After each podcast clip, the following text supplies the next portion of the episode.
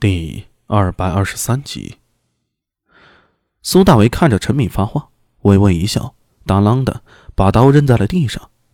他没有理睬那个被他打得满脸是血的不良人，向陈敏拱手道：“十一叔，别来无恙。”阿明，小心！那个被苏大为打得满脸是血的不良人也是个狠人，看着苏大为背对着他，他眼中凶光一闪，从地上捡起了刀。就恶狠狠地向苏大伟扑去，吴长高，住手！大厅外传来一声惊呼，苏大伟头也没回，唰的原地旋身，左手抬起，一记极其标准的勾拳挥出，砰的就砸在那人的脸上，拳头打在身上发出的声响，让一旁看热闹的人一阵牙酸。吴长高的脸几乎都变了形状了，口鼻中喷着鲜血，身体呼的一下飞了起来，狠狠摔在地上。他在地上打了几个滚儿，躺在大厅门口一动不动，口鼻之中仍有鲜血狂涌。苏大为这一拳直接就打断了他的颧骨。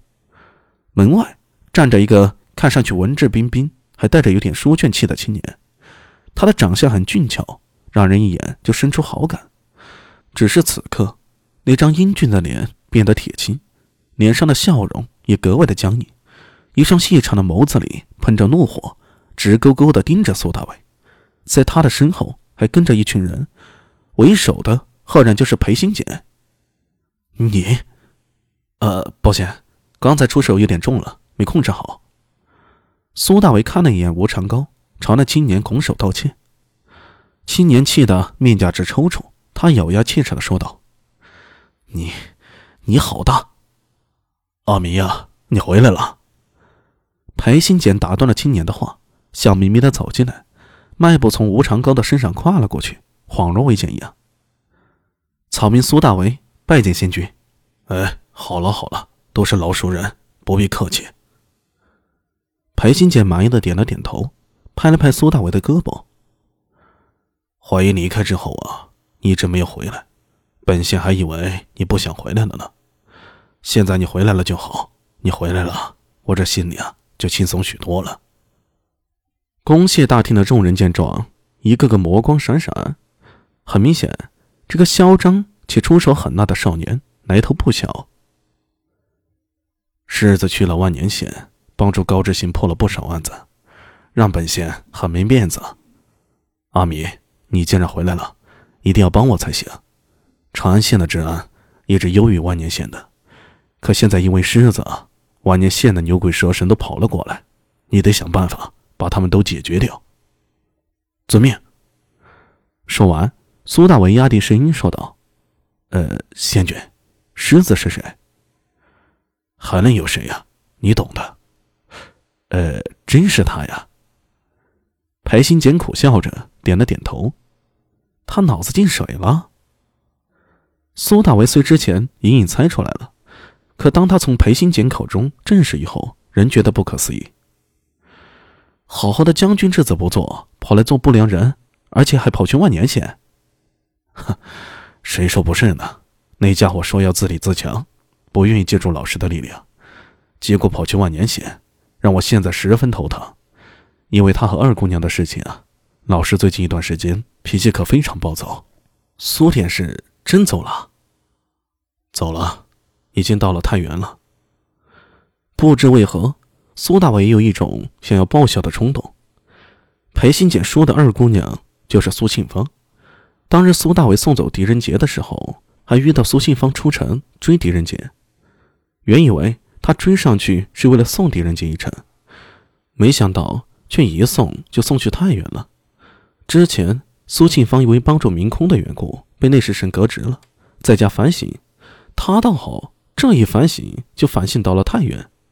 这件事儿啊，已经传遍了长安县大街小巷了，成为了无数人茶余饭后的一个谈资。因为这个事情，苏烈的老脸都丢光了，而今天托病在家不肯出门，他这老人家啊，也的确心累。儿子闺女没一个让他放心的，闺女跑去了太原，儿子却当上了不良人，怪不得要戴上面具啊。苏大伟差不多明白了面具的意思。说穿了，就是掩人耳目嘛。戴着面具，苏烈还能保留一些脸面，如果不戴面具的话，保不齐会变成什么样子。裴新姐和苏大为站在公谢大堂上窃窃私语，也使得众人变了脸色。陈敏再次松了口气，而那个青年脸色则更加难看。裴新简这态度，分明是向所有人表明了，苏大为是他的人，他在长安县有他罩着。这样一个人加入不良人，会给原本乱成一锅粥的局势带来什么样的变化呢？看得出来，这家伙不好惹。